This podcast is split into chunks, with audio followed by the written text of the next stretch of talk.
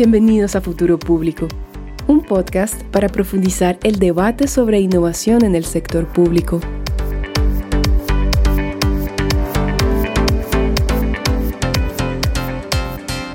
Hola, hola, bienvenidos a Futuro Público. Yo soy Alberto Burs. Y yo soy José Díaz. ¿Qué tal? Y bienvenidos a un nuevo episodio del podcast. Cuéntanos de qué vamos a hablar hoy día, José. Sí, hoy vamos a hablar sobre los aprendizajes sobre innovación social, la articulación de evidencia y la experimentación desde el INI Lab. Y para ello nos va a acompañar Diego Rosinelli del Ministerio de Desarrollo e Inclusión en Perú. No se olviden de que el podcast lo pueden escuchar en Spotify, YouTube y está colgado en la mayoría de plataformas digitales. Y como siempre nos pueden encontrar en LinkedIn como Futuro Público y también en Twitter a mí como J. Díaz Mendoza. Ahí me encuentran como arroba Alberto Burs, todo junto. Y nada, empezamos. Bueno, ¿qué tal Diego? ¿Cómo estás? Gracias por estar con nosotros en, Futuro Público. Hola José, muchísimas gracias no, a ustedes, a tanto José como Alberto por la invitación. Verdad encantado de, dar a conocer un poco más este enfoque de innovación social que tenemos desde, desde la INILAB y desde el MIDIS. Bueno, para, antes de, empezar a, a, conversar, como me gustaría eh, contar un poco de, quién eres. Entonces, eh, bueno, Diego, él, es peruano, eh, para los que no lo conocen, es economista por la Universidad Peruana de Ciencias Aplicadas, UPC, y máster en Economía por la Barcelona Graduate School of Economics. él es experto en temas de desarrollo, así como en investigación en temas de presupuesto público. ha trabajado bastante en el Ministerio de Economía y Finanzas en Perú y actualmente eh, ha dado un giro en su formación y desde hace dos años se desempeña como coordinador del Laboratorio de Innovación Social del Ministerio de Desarrollo e Inclusión eh, MIDIS en Perú. El laboratorio se llama AINILAB y es el primer laboratorio de innovación social del país a nivel público ministerial.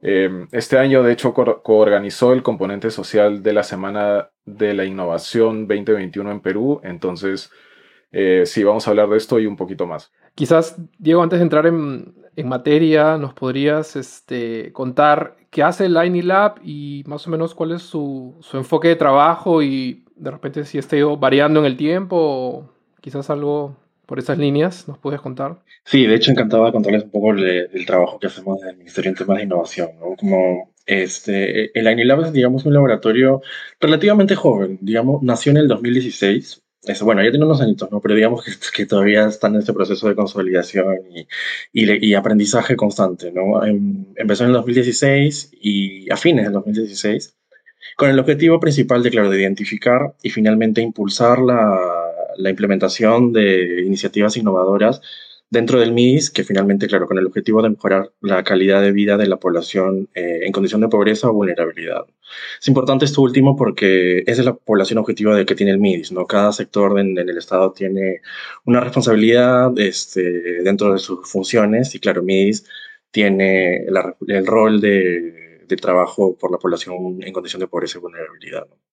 Este, algo interesante digamos, de nuestro laboratorio y, quizá que también nos diferencia un poquito de otros laboratorios es ese tema que nosotros vemos muchísimas poblaciones y muchísima, muchísimos resultados, muchísimos públicos objetivos y, eso nos permite trabajar con una diversidad de actores y, variables de resultado dentro del, trabajo. ¿no? Nosotros, dentro del MINIS, claro, se trabaja con un enfoque de ciclo de vida en el cual, claro, este, se va a tratar de, tener una protección social a lo largo de la vida de la población. este, este ciclo de vida se traduce en los cinco ejes de política que maneja nuestro sector, que va desde nutrición infantil, desarrollo infantil temprano, este, niñas y adolescencia, inclusión económica y adulto mayor. Entonces, claro, esta mirada integral de, la protección social a través del ciclo de vida nos permite a nosotros trabajar en varios temas, como les mencionaba, y con varias poblaciones. Este, claro, eso tiene muchas ventajas. También representa ciertos retos por la diversidad de cosas que, que se pueden hacer. Este, pero claro, digamos que tratamos de, de, impulsar esta identificación de innovaciones en, en, estos que, se puedan, que puedan estar enmarcados en estos cinco ejes de política. Sí. De hecho, em, o sea, hablaste un poco de, de, el enfoque de diversidad, ¿no? Eh, eso a veces es, no resulta tan evidente o es un poco difícil conceptualizar desde el sector público. ¿Cómo, cómo el INI Lab, ah, eh, digamos, está conceptualizando este, este tema, más allá de solamente, digamos, pobre, no pobre, o, madre adolescente, madre no adolescente, etcétera. Como hay un enfoque mucho más profundo, capaz más eh, de identificación del usuario dentro del INI Lab. Este, sí, claro, por supuesto. ¿no? Nosotros tenemos o tratamos de, impulsar una innovación este, bottom-up, ¿no? que tratamos de que las necesidades se identifiquen desde los usuarios y que finalmente se incluya el usuario dentro de todo el proceso de innovación. ¿no? Digamos que, claro, este es, esto es, es un reto, es lo que lo tenemos, que, que lo estamos impulsando, que usualmente a veces no ha sido así toda la vida, pero claro, ha generado, se está tratando de cambiar a, a, un proceso más de innovación inclusiva, como se le dice, ¿no? que, que se empodere al usuario desde la identificación de necesidades y que no se tome al usuario como un simple um, este, actor, o perdón, como un simple objeto de estudio, ¿no? que sea para validar las ideas que nosotros tenemos, sino que se le empodere en todo el proceso. ¿no? Finalmente eso es lo que, lo que debería buscar la innovación este, social, ¿no? que, que que los actores sean empoderados desde la identificación, que sean tomados en cuenta como un experto más, que, que sus ideas son, son totalmente, exactamente igual de válidas como las de un científico, digamos, ¿no? Porque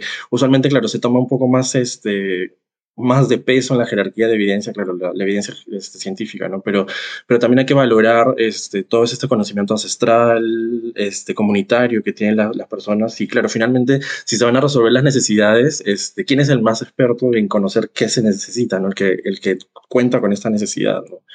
Entonces, claro, ese es el enfoque que le estamos tratando de dar, ¿no? no mm, este, confieso, claro, que, que o sea, no, no, está totalmente desarrollado, no, todavía está en proceso de consolidación este enfoque. Esperamos que, claro, en el próximo quinquenio o sea, se, se, consolide mucho más el enfoque de innovación inclusiva dentro de la INILAB.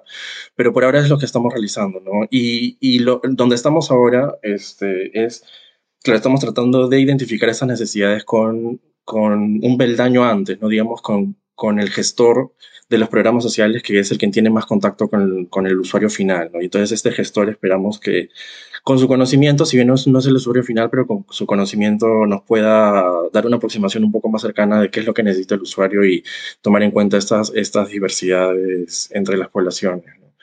Y finalmente, quizá también en ese tema algo muy importante es que, claro, este, el MIDIS en varios de sus programas sociales trabaja con un, bajo un modelo de cogestión. ¿Qué implica el modelo de cogestión? Que el usuario, las comunidades sean que finalmente eh, den el servicio al usuario final, ¿no? Por ejemplo, claro, una más este, se forman comités de gestión y, y, finalmente quienes dan las visitas a los hogares son personas de la comunidad y esto permite finalmente que las intervenciones de medios tengan una pertinencia cultural más adecuada o incluyan este enfoque de diversidad este, eh, en, en, en, los servicios que entrega finalmente, ¿no? Entonces, claro, va, va, un poco de la mano, ¿no? Por un lado, incluir este enfoque de inclusión, de, claro, de innovación inclusiva dentro del ciclo de innovación social y por otro lado, este, no dejar de lado estos modelos de cogestión que finalmente, claro, sea el usuario o la comunidad quien adapte los servicios para entregarlos de manera más adecuada en sus, en sus ámbitos de, de, residencia. Este, ahí, ahí, justo cuando mencionaste ese tema de la jerarquía de la evidencia, eh, no sé, me gustaría preguntarte Claro, la pregunta mala onda que siempre se le hace a la gente que trabaja en innovación en el, sector público es que siempre te piden, pero muéstrame pues que ha hecho impacto, que este, dónde está la data dura, los números duros. Este, no sé si ustedes tienen o ya han empezado a, medir eh, el, como que el impacto de las cosas que hacen de alguna manera, a pesar de que, no sé, o tienen una metodología que usan quizás no tan convencional, no sé, de gestión pública? A ver, cuéntanos un poco. Claro, es una pregunta muy, muy, muy importante ¿no? y muy interesante. Y sobre todo porque, claro, veo que en la, biografía mencionaron que, claro, yo estuve trabajando en el Ministerio de Economía al, al, inicio, este, desde el 2011, 2012 estuve en el Ministerio de Economía cuando se estaba consolidando este, este nuevo paradigma del presupuesto por resultado, ¿no? que finalmente, claro, la, es un buen paradigma, por supuesto, es, es digamos que, que es el inicio de, de, la innovación social en, el Perú, me, da la idea, o la innovación en, general, ¿no? Porque finalmente te permitía entregar presupuesto, dar presupuesto no de una manera inercial, sino basado en evidencia, ¿no? Como dices. Y, y claro, hay una jerarquía de evidencia, este, las directivas de, las directivas de presupuesto, claro, tiene esta jerarquía de evidencia desde lo que va desde lo experimental hasta algo más cualitativo, ¿no? Entonces, claro, creo que no ha sido un tanto un giro muy drástico, porque claro, finalmente lo que se está buscando ahora es que la, la, innovación, que, le toda, que, que, toda innovación o que todo ciclo de innovación finalmente termine en generación de evidencia, ¿no? Porque finalmente, si se hace innovaciones desde el sector público para que puedan escalarse, y finalmente, claro, se hable de innovación, al menos desde la INILAB consideramos que, que la innovación termine en la implementación, ¿no? Porque si no estamos hablando de buenas ideas, buenas intenciones, pero que si finalmente esta innovación nos entrega al usuario, este, no es innovación, no estamos, claro, es una buena idea, pero no, es innovación, finalmente. Entonces, para poder escalar este, estas innovaciones va a tener que pasar también por un ciclo presupuestal y este ciclo presupuestal este, implica este, esas discusiones de, claro, demuéstrame qué funciona, si funcionó, si no funcionó. Entonces, por supuesto, nosotros, este, el, como otros laboratorios, entiendo, claro, el, al menos en nuestra tercera, tercera fase, tercera, tercera y cuarta fase están destinadas a la evaluación de, de las intervenciones que nosotros realizamos. ¿no? Y, y, por supuesto, tratamos como, como, como se espera que estas intervenciones se escalen y hayan discusiones presupuestales, este, se va a tener que, claro, finalmente dado este paradigma de presupuesto por resultados, este, claro, se va a tener que finalmente demostrar esta evidencia, ¿no? Entonces, claro, al menos desde, desde la INILAB este, consideramos que es muy importante este, generar la mejor evidencia, la más rigurosa posible para saber que se está entregando las mejores cosas al ciudadano, ¿no? Final. Pero sabemos y, y claro, este, no todo va a poder ser eh, evaluado por una o, claro, estudiado mediante una evaluación de impacto. Este, hay intervenciones que, de acuerdo a sus teorías de cambio, a sus, a periodos de maduración, a los, al público objetivo y a sus indicadores, sí se va a hacer una, una, una evaluación de impacto experimental. Nosotros tenemos, o sea, ya tenemos en cartera aproximadamente seis o, no, perdón, siete u ocho proyectos y de los cuales ya tenemos resultados de impacto experimental o, o digamos, de la jerarquía más alta. Eh, de dos de ellos, ¿no? que se esperaría que, que, ya, que claro, ya se tiene la mejor evidencia posible. Pero como mencionaba, no todo puede ser este, estudiado por una evaluación de impacto. ¿no? Hay proyectos, algunos de un corte un poco más tecnológicos o ya de un toma de procesos, que no necesariamente se va a poder realizar una metodología o se va a poder este, estudiar mediante un RCT o un proceso experimental. ¿no? Por ejemplo, uno de ellos, este, nosotros, claro, tenemos este proyecto de, de innovación tecnológica para, para medir anemia en base a, foto, a las fotos de la conjuntiva ocular. Entonces, por supuesto, claro, eso es un poco complicado, que se use un, método de evaluación experimental este, para ver si funciona un, un, mecanismo o un mecanismo de inteligencia artificial, ¿no? Allá hay otros temas, este, para eso específico, claro, como es la, la, sensibilidad, la especificidad, este, que te va a permitir saber si es una intervención finalmente que se puede dar a la población y que se puede entregar finalmente al usuario final. ¿no? Y, pero claro, pero como mencionaba, no, en, en, lo posible, nosotros en lo posible, nosotros vamos a terminar, o sea, vamos a esperar que, a realizar evaluaciones de impacto, pero somos conscientes que no todo se puede hacer por una evaluación de impacto y somos muy conscientes también que la, lo cualitativo es muy importante, ¿no? Entonces, todo lo, toda la evaluación, de todas este, intervenciones que pasen por, por algún tipo de evaluación, siempre vamos a esperar que estén acompañadas por una evaluación cualitativa que finalmente nos responda a otro tipo de preguntas. ¿no? De hecho, me, me pareció súper interesante lo que has dicho y, y un poco condice eh, en, en, episodios anteriores también. Eh, es, una opinión, digamos, bastante eh, eh compartida, ¿no? En el sentido que, o sea, el presupuesto público es, o cualquier tipo de presupuesto en realidad es, es necesario, es importante para promover la innovación, pero en el sector público es un poco más complicado, ¿no? Porque los indicadores que, por ejemplo, puedes crear para medir la innovación social, algunos pueden ser muy duros, otros pueden ser en realidad bastante cualitativos y hay otros que probablemente no existen, ¿no? Como para la experimentación.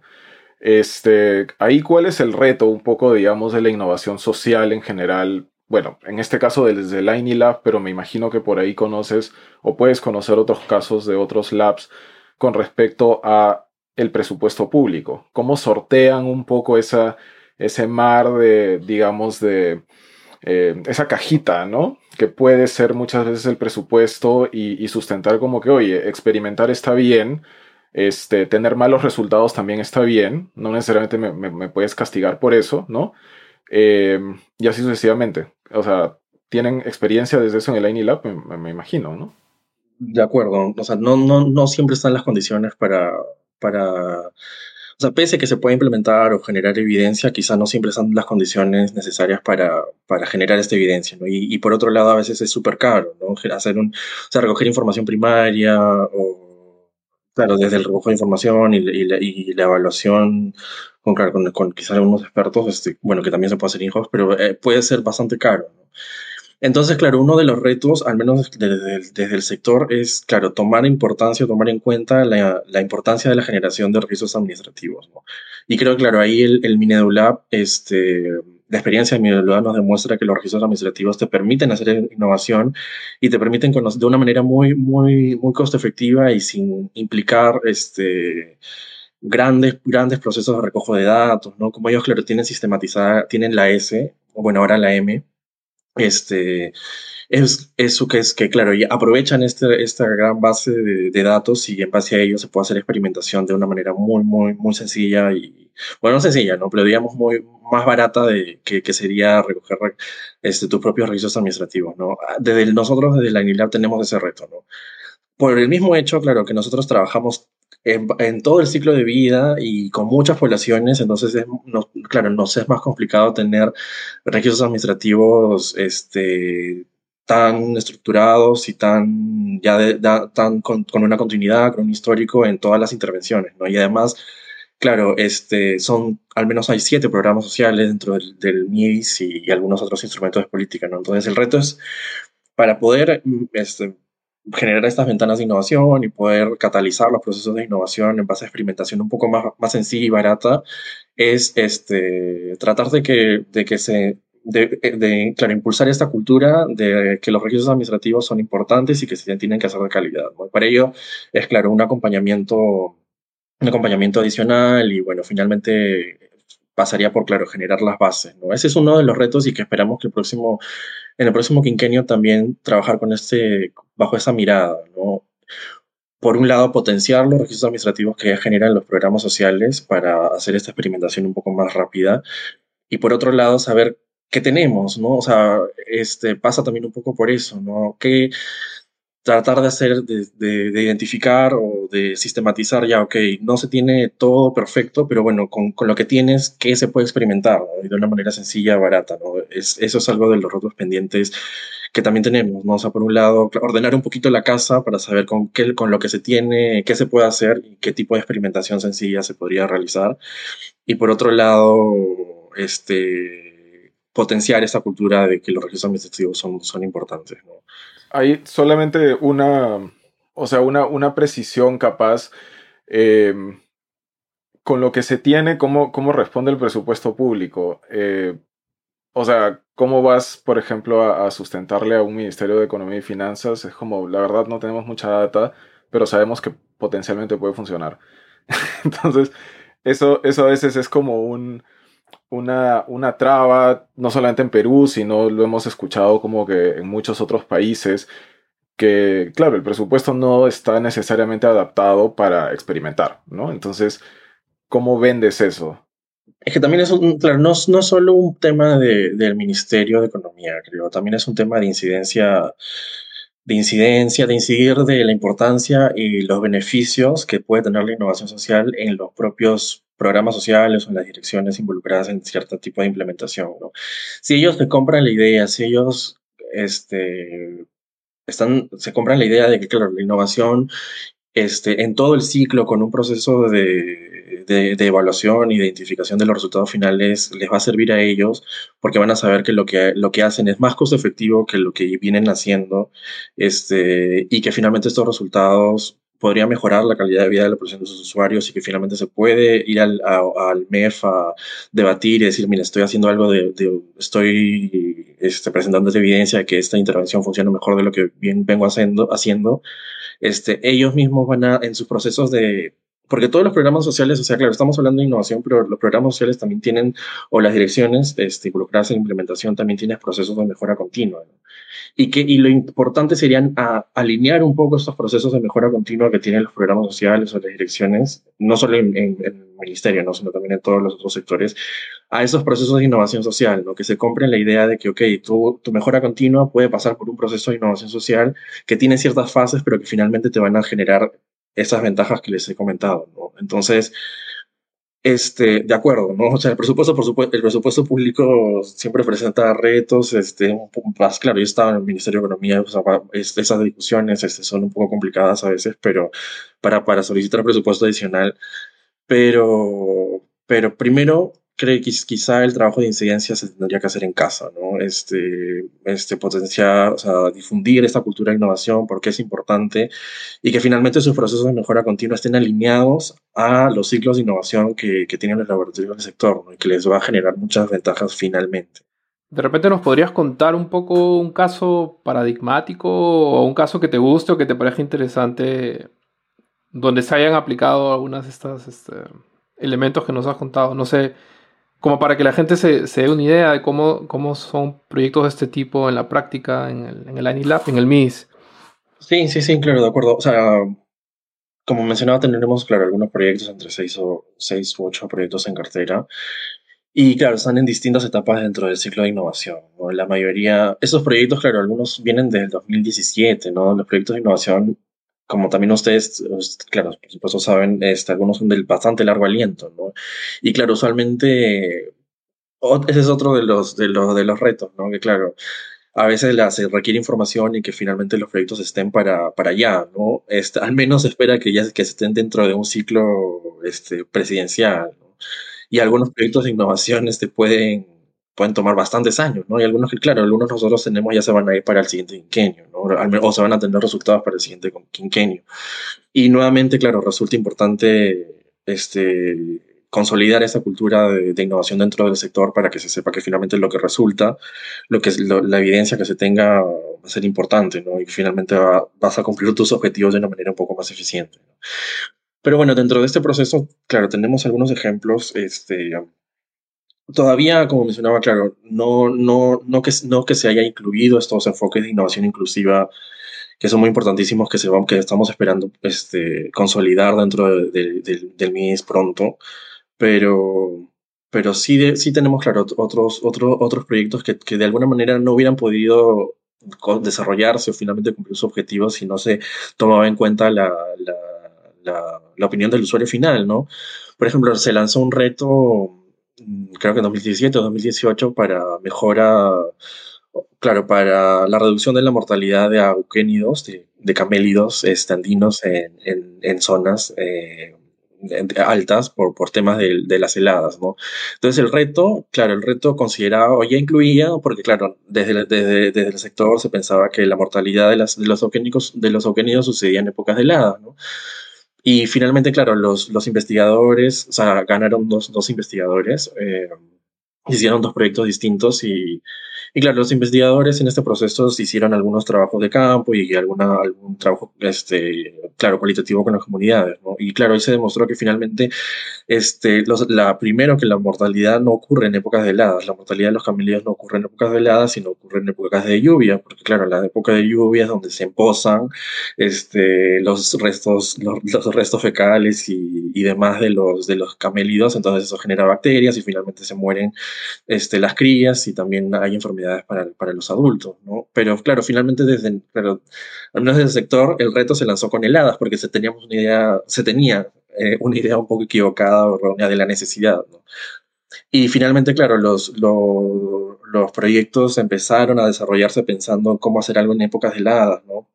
Y claro, lo importante también en estos procesos de innovación, como mencionaba, en este, es este ensayo de, y error, ¿no? Si, o procesos de, claro, o, o, tener un espacio para poder hacer una mejora continua. Y claro, afortunadamente había el espacio para hacer un giro un poco al proyecto y que, y que pase de desarrollar algo que sea útil para una época de helada, que hubiera sido útil porque hubiera cumplido el, el, reto, pero no hubiera sido útil para el usuario final. ¿no? El usuario final quería algo para que pueda ser útil para la, la época de lluvia. y claro, por ejemplo, el, más, eh, uno de ellos este, desarrolló un cobertizo móvil, ¿no? Digamos que, claro, si se emposaba demasiada agua, este, o, claro, desechos en, en, donde estaban los océanidos, este, este se podía levantar muy fácilmente, ese cobertizo se podía levantar muy fácilmente y se podía poner en otro sitio donde ya no está este, este, este, este caldo de cultivo, ¿no? Entonces, eh, claro, se pudo este, sortear. Y claro, si no se hubiera incluido, si no se hubiera hecho esta, este, eh, claro, esta, estos estudios, este, estos Claro, este, ese trabajo con la comunidad finalmente para saber qué necesita, se hubieran realizado temas, o sea, se hubiera seguido con lo, con lo mismo y finalmente no se hubiera usado nada. Y también, este, y claro, y nuevamente, ¿no? Ese es un proyecto que, claro, digamos, es un poco difícil hacer una evaluación de impacto sobre cobertizos. O sea, se puede hacer, ¿no? Pero digamos, claro, finalmente ahí hay otros indicadores como que la temperatura dentro del cobertizo no baje, no baje de cero, que, y claro, finalmente que y, hacer, un, digamos, un seguimiento meteorológico dentro, de la, dentro del cobertizo y que, um, claro, ver un poco cómo, cómo va evolucionando, evolucionando la mortalidad de los camellos. Y otro ejemplo, digamos, para dar otro ejemplo, que era el tema, uno de los, los proyectos de más largo aliento que tenemos es el de, de habilidades blandas. Este es ese proyecto de, que, que, que, es muy bonito, en realidad es un proyecto de, donde se mejora de habilidades blandas, de, o sea, se va a tratar de, claro, de mejorar el, el, capital actitudinal y las habilidades blandas de los usuarios y usuarias de los programas Jacobiña y juntos, ¿no? Este, estos programas este, trabajan con población extremadamente pobre y, bueno, según la literatura, este, en este tipo de, de hogares se puede encontrar ciertos no sé, ciertas, este, ciertos patrones actitudinales que finalmente no contribuyen a romper el, el ciclo de pobreza, ¿no? Y bueno, para eso se, se, hizo ciertas capacitaciones, este, temas de coaching un poquito, este, o de un, un, trabajo de fortalecimiento de habilidades blandas este, ya en cada casa.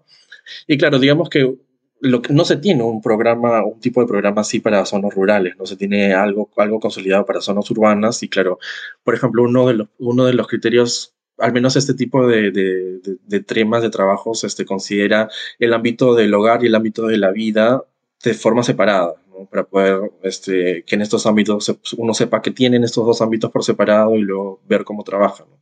Pero en la zona rural, a ver, a, ver, cómo funcionaba o cómo, cómo se podía adaptar ese tema, claro, se vio que era imposible separar el tema, el tema del trabajo con el tema de la vida.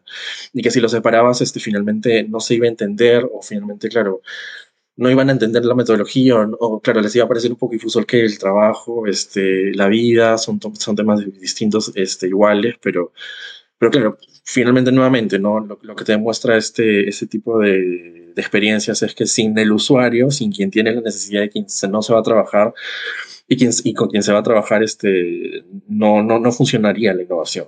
Tiene que incluirse la opinión del usuario desde, desde mientras más antes incluya es mejor. Me, me, parece como súper interesante eso, lo, lo, que mencionas, por, por dos cosas. Uno, me quedo con, con el tema de, de, de siempre estar como aprendiendo de, de, los errores y tratando como de, de mm, eh, modificarlo ahí mismo, ¿no? Como, como al momento en el campo, volver un poco más para atrás y decir, bueno, ok, hay que, hay que darle la vuelta a lo que estamos haciendo y claro, en este caso el, el reto empezó como con una idea, pero se dieron cuenta que, que, la solución era otra, ¿no? O sea, iba por otro lado. Entonces, Ahí, por ejemplo, em, sí, no, o sea, eso, ese ejemplo me gustó bastante. Y, lo segundo, que ya es más una pregunta, va por el lado de, eh, de conocer al usuario. En algún momento también en, en, otras de nuestras sesiones tuvimos a, una persona que, que decía como el sector público se tiene que obsesionar con el usuario, con el ciudadano, ¿no? Em, ¿Cuál es tu opinión respecto a eso? O sea, em, o sea, personal, profesional, inclusive a nivel de la INILAB, o sea, ¿hay esta obsesión como por el, por el ciudadano? Bueno, por lo que has dicho, probablemente sí, ¿no? Pero capaz si puedes profundizar un poco en eso. Sí, José, sobre tu pregunta, totalmente de acuerdo, ¿no? O sea, sí, o sea, de, de, coincido perfectamente con ese tema de obsesionarnos, de obsesionarnos con el usuario o usuaria final, ¿no?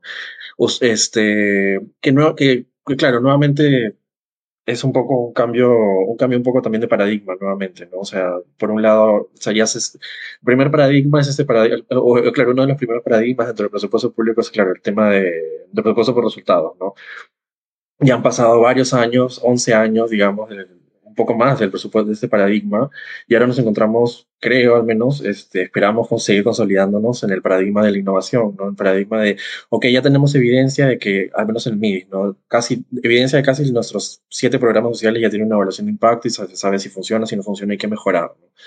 Entonces ahora para poder, este, ¿cuál es el siguiente paso? Que seguir haciendo lo mismo. Claro, el siguiente paso es ahora dentro de cada programa social cómo, cómo hacer innovación, cómo mejorar estos resultados de una forma más costo efectiva y, y finalmente mejorando la calidad de la, de la, vida de la población de, de una mejor manera. ¿no? Y, y, claro, este, este, este nuevo paradigma, espero, y, y, de verdad se está considerando sobre todo uh, el trabajo en la población. ¿no? Esperamos claro, este, cómo mejoras finalmente tus procesos y cómo ahora que ya sabes que, tus intervenciones más o menos cómo están yendo, este, ahora cómo las potenciamos, ¿no? Y, ese es el, otro paso, ¿no? Ir a la población, ir a hacer estos, o sea, hacer estos estudios cualitativos, consultar un poco qué necesitan y cómo se podría mejorar este, la intervención, ¿no? Desde el ANILAB, claro, el ANILAB social, este, el, ciclo, el centro, el corazón de la ANILAB social es el, es el ciudadano, ¿no? Que, y por eso, claro, nuestro ciclo empieza y termina con el ciudadano, empieza recogiendo sus necesidades. Por ahora sí, este, a través de los, de los gestores esperamos que haya un recojo efectivo de necesidades también con usuarios en, como reto en el próximo quinquenio. Pero claro, empieza recogiendo sus necesidades, sabiendo cómo mejorar este, los servicios que entrega el MIDIS y, claro, finalmente termina nuestro ciclo de innovación con ellos porque, como mencioné, la innovación acaba en la implementación ¿no? y, y termina dándoles finalmente algo que mejore su calidad de vida, ¿no? Y nuevamente, ¿no? O sea, es que también hay algo, claro, hablamos de innovación y hablamos de, de mejorar la calidad de vida, pero, pero claro, también la innovación tiene muchos beneficios, pero, pero por ahí podría tener algunas, algunas, algunos retos, ¿no? Hay perdedores y ganadores. Como, claro, en, en, la Semana de la Innovación, Úrsula Harman decía, claro, hay perdedores y ganadores dentro de todo ciclo de innovación. Y es muy importante este, reconocer que los ganadores, saber cómo, cómo funciona nuestra intervención, este, mejor, cómo se está mejorando su calidad de vida, pero también no perder de vista que pueden haber perdedores y cómo mitigar estos posibles efectos negativos de, de, la innovación, ¿no? O sea, cuáles pueden ser algunos efectos negativos, ¿no? Que, que la innovación podría este, incrementar ciertas brechas, ¿no? Sobre todo si está hablando en innovación eh, digital, que finalmente, claro, la, las personas que están un poco más o tienen mejores accesos digitales o una mejor, este, eh, claro, este, o mejores, claro, mejores capacidades financieras o digitales, finalmente son ellos quienes se van a beneficiar, pero se está haciendo una brecha un poco más grande entre los que no tienen acceso y los que sí a, a este tipo de, claro, de, de, de, de digitalización, ¿no? Entonces, este, ¿y quiénes nos van a dar finalmente ese tipo de información? Claro, son los, son los propios usuarios y usuarias y, y es con ellos que finalmente, claro, por supuesto, se tiene que trabajar en todo este, todo este proceso, ¿no? Y, y sí, de alguna manera, también dentro de MIDIS este, se está haciendo, se está impulsando este, este trabajo con ellos. Por ejemplo, Pensión 65 recoge una encuesta de percepciones cada año, ¿no? Y con el programa Contigo, el programa que entrega este, también un, un, una pensión a personas con discapacidad severa, este, también está en el proceso de, de, de, de, tener esta encuesta de percepciones. ¿no? Y, y, esperamos que, que, bueno, en lo posible se, se, se estas encuestas de percepciones se, sean para, en general, ¿no? Para todos los programas, ¿no? Y, sí, también esos procesos continuos, lo, los programas mismos también de alguna manera recogen esta, esta opinión, ¿no? Sí, este, y también pasa por un tema de, de gestión de, de procesos de, de, cada programa, ¿no? O sea, hay, claro, este, claro, nosotros dentro de la INEVA tenemos nuestro, nuestros procesos, pero claro, también hay, que es un tema un poco medio, ahí vamos a ver, pero eso es, es, es, esos mapros, ese mapa de procesos que hay dentro de cada, de, dentro, de, dentro de los ministerios, estas normas ISO, ¿no? Que claro, estas normas, este, o sea, mí es parte de ellos y claro, también este, este tipo de, de, de certificaciones este, te, te, te, te, piden de alguna manera generar encuestas con tus usuarios, ¿no? Para saber un poco este, cómo mejorar. ¿no? Entonces, como que también está dentro de parte de estas normas ISO, dentro de estos sistemas de calidad y antisoborno, este, también por ahí están impulsando también el recojo de, la percepción de los usuarios. ¿Qué, rol termina jugando lo digital o la tecnología o los datos en los proyectos que ustedes están haciendo? O sea, es, supongo que como ustedes parten del usuario, primero no necesariamente tendría que devenir en una solución tecnológica, digamos, la implementación o el producto, pero me imagino que ya casi es inescapable, ¿no? Que la tecnología... O sea, ustedes no son un laboratorio de innovación tecnológica, digamos, o de soluciones digitales, pero en la práctica terminan un poco acogiendo ese tipo de, de, soluciones también. Sí, no, claro, de acuerdo. Nosotros tenemos, digamos que dos tipos de proyectos, o trabajamos básicamente con dos tipos de proyectos. La innovación tecnológica, que sí, efectivamente podría implicar una construcción de un prototipo más tecnológico o, digital. Y por otro lado, claro, tenemos la innovación en procesos sociales, en el cual ya, claro, se, se trata un poco más de, de, esos conceptos de economía del comportamiento o, o, claro, tratar de modificar conductas tanto individuales como, como colectivas, ¿no? Pero el tema de la perdón, el tema de la digitalización, claro, va por dos, o sea, es, es tanto como, como solución, pero también es una necesidad, ¿no? La pandemia, el, COVID-19, claro, nos ha, nos ha generado muchos, nos ha demostrado, nos ha dado también algunas lecciones, ¿no? Y, por un lado está la lección de, claro, sin, sin inclusión digital no puede haber inclusión social, ¿no? La inclusión digital es importantísima para, sobre todo en este contexto, para poder entregar servicios más oportunos, considerando, claro, algunas ciertas distancias sociales y, y finalmente es, tanto MIDIS como, como otros sectores, por supuesto, este, se ha visto, se, ha, ha, tenido dificultades en poder seguir entregando algunos servicios de forma presencial. Y debido a que no hay, de que en algunos casos es un poco más difícil la inclusión digital, no hay tanta, tanta, claro, tantas capacidades digitales, este, hay, ha habido retos para seguir, para seguir con la continuidad de algunos servicios, ¿no? Y algunos retos este, se han modificado con, usando estas tecnologías digitales, ¿no? Por ejemplo, más está dando su servicio a través de mensajería de texto y a, través de llamadas telefónicas y, claro, a través, claro, un poco de radio y, y a través de los tambos, en, claro, en, en, otras comunidades, ¿no? Pero no obstante, claro, si no hay esta capacidad digitales, ahí, ahí nuevamente ¿no? se incrementa un poco esta brecha, ¿no? Ok, estás trabajando con las madres que pueden tener un celular, un, una computadora, una tablet, pero ¿qué, ¿qué, pasa con aquellas que no tienen acceso a casi nada, ¿no? Hay otro tipo, claro, no hay que descuidarnos, si hay otro tipo de intervenciones, este, este, se puede trabajar con, con el tambo, que tiene con radios locales, este, pero claro, no, no habría que descuidar eso, ¿no? Y nosotros, claro, desde, desde la ENILAB, en este proceso de identificación de necesidades, este, en casi todos los programas sociales se identificó la necesidad de mejorar la, la, la inclusión digital de sus usuarios. ¿no? Entonces, es un reto que tenemos también ahora, eh, encontrar la manera de cómo mejorar la inclusión digital dentro de cada particularidad de usuario. ¿no? Y, no todos, y no todos presentan las mismas vulnerabilidades dentro de este tema. ¿no? O sea, el adulto mayor, pensión de 65, probablemente, claro, tenga retos y dificultades este, particulares que quizá no sean los mismos que de otros programas sociales, ¿no? Como, claro, que, trabajen con otro tipo de población.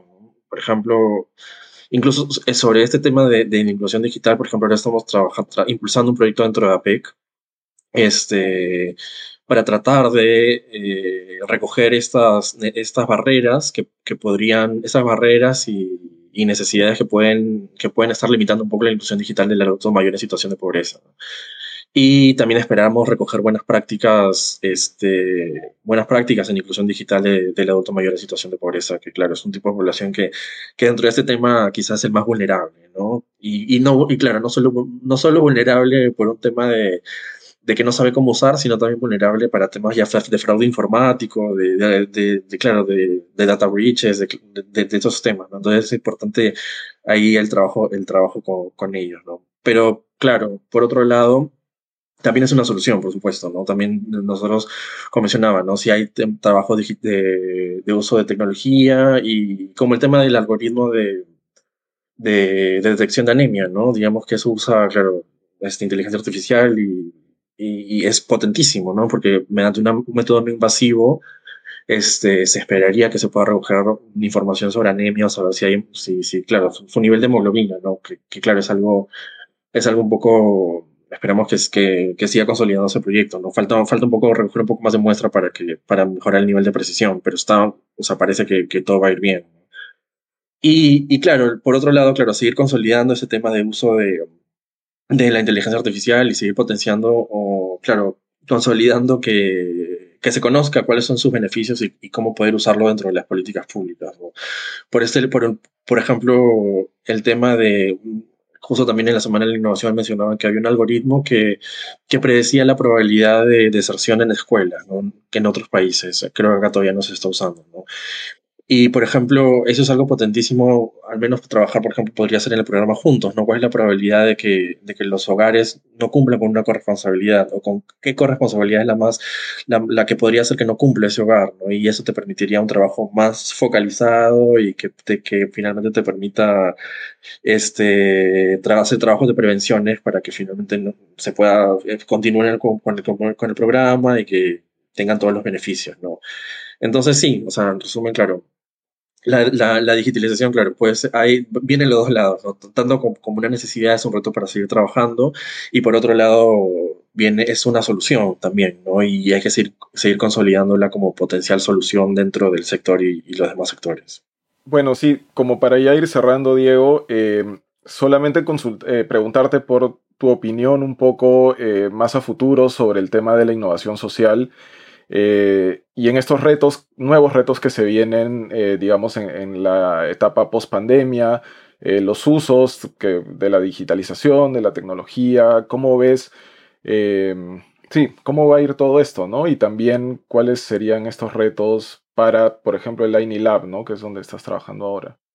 En, esta, en este nuevo quinquenio, claro, se van a necesitar, por supuesto, nuevas ideas y, y, se está viendo que el trabajo con, la, con las poblaciones este, es, es imperante, ¿no? Entonces, eh, de mi lado yo creo que, claro, la innovación social, en, bueno, la innovación y, y, y claro, en, en, la innovación en general y la innovación social en específico, este, tienen, tienen, claro, muchas herramientas que podrían finalmente ser útiles para, para, el próximo, en el próximo quinquenio, en, el próximo, en los, en, los, próximos años. ¿no? O sea, la innovación social, mediante, claro, algunas eh, herramientas de design thinking, te va a permitir un mejor, una mejor recojo de necesidades de la población, te va a permitir saber un poco cómo mejorar los procesos, cómo mejorar los, los, los servicios que finalmente se vienen entregando para que finalmente estos, mm, claro, no solo calcen, en, en, los, en los procesos que, que ya, en, lo, en, en, los ámbitos en los cuales los usuarios se desenvuelven, sino también para poder empoderarlos en este, en este proceso de cambio, ¿no? Este, para que ellos mismos sean unos actores, eh, actores eh, activos dentro del proceso de cambio de, de cada intervención que se viene dando desde el sector público y que en este, en este proceso claro, ellos mismos, eh, ellos mismos se sientan parte del proceso y finalmente, claro, se, se empoderen, ¿no? que, que, es lo, el objetivo de, del tema de la innovación inclusiva. O sea, retos hay, hay, claro, hay bastantes. Nosotros, por ejemplo, desde, desde la Anilab Social, al menos el año pasado y, y, lo que viene de este año, hemos, nos hemos consolidado en eso, en identificar cuáles son las necesidades que hay en los programas sociales. Tenemos eh, en, en, próximamente, la próxima semana esperamos que publicar estos informes, tendría, ya tendríamos, digamos que un primerito, ¿no? Esta cartera de necesidades de innovación en los programas sociales y que esperamos dejarlos como insumo, uno de los insumos principales para el trabajo de los próximos años, ¿no? Sea lo que, lo que sea, ¿no? Y este trabajo, y claro, reconocer que esto, este, esta cartera de necesidades, claro, ha venido de, de, un trabajo con los propios programas sociales, que ellos mismos han reconocido cuáles son sus, sus retos y, y en qué se debería priorizar el trabajo con ellos. ¿no? El tema de la, de la digitalización, como mencionaba, ha salido casi en todos los programas sociales. El, el tema de cómo mejorar, cómo hacer, cómo, cómo hacer que, que los usuarios este, participen de una forma más temprana en ciertos programas sociales. No sabemos que, claro, al menos en temas de desarrollo infantil temprano, mientras, mientras más temprano sea la intervención o sea la inversión, este, genera un mayor retorno. ¿no? Pero en algunos programas sociales, eh, pues sobre todo, claro, juntos, por ejemplo, se ve que, claro, al inicio hay un poco, hay, hay un tema un poco, la, la, cobertura de juntos, mientras los niños son menores, no, no es tan alta como cuando se va, va creciendo los niños. En realidad, la cobertura a los tres años de juntos es un poco mayor. ¿no? Y en más también pasa, pasa algo similar. ¿no? Entonces, uno de, lo, de los otros retos también es cómo mejorar esta, esta intervención más temprana de, de los programas sociales. ¿no?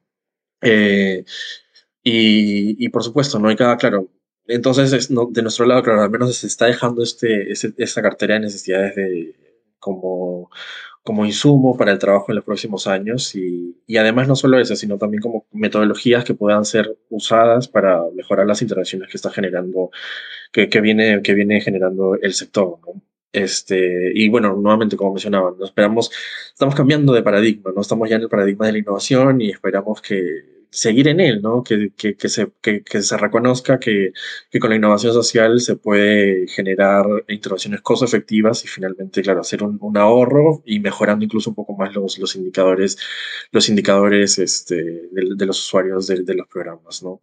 Y, y, bueno, quizá, claro, para acabar finalmente, nuevamente está este tema del, del uso de recursos administrativos. Creo que ese es un reto, como mencionaba, de, o un tema que hay que trabajar en el sector, de consolidar, de generar recursos administrativos de calidad que permitan generar procesos de innovación mucho más, más, más dinámicos, ¿no? Y que, que se pueda hacer estas convocatorias un poco como, más o menos como lo hace el Minedular de, de retos que se pueden finalmente evaluar con los propios registros administrativos de los programas ¿no? y mejorarlo. ¿no? Y bueno, nuevamente, claro, este, seguir consolidando esta cultura de qué es la innovación es un trabajo constante, ¿no? Con, con, desde que van todos los niveles, ¿no? De ir sensibilizando que la innovación es importante, qué es, qué es la innovación social, cuáles son los beneficios y por qué incluirla. ¿no? Es algo que, que se va a tener que, claro, digamos que puede ser el primer paso dentro de los próximos años, ¿no? este, volver a consolidar esta, esta cultura en, en, en, en los que vengan. ¿no? Genial, Diego, te pasaste.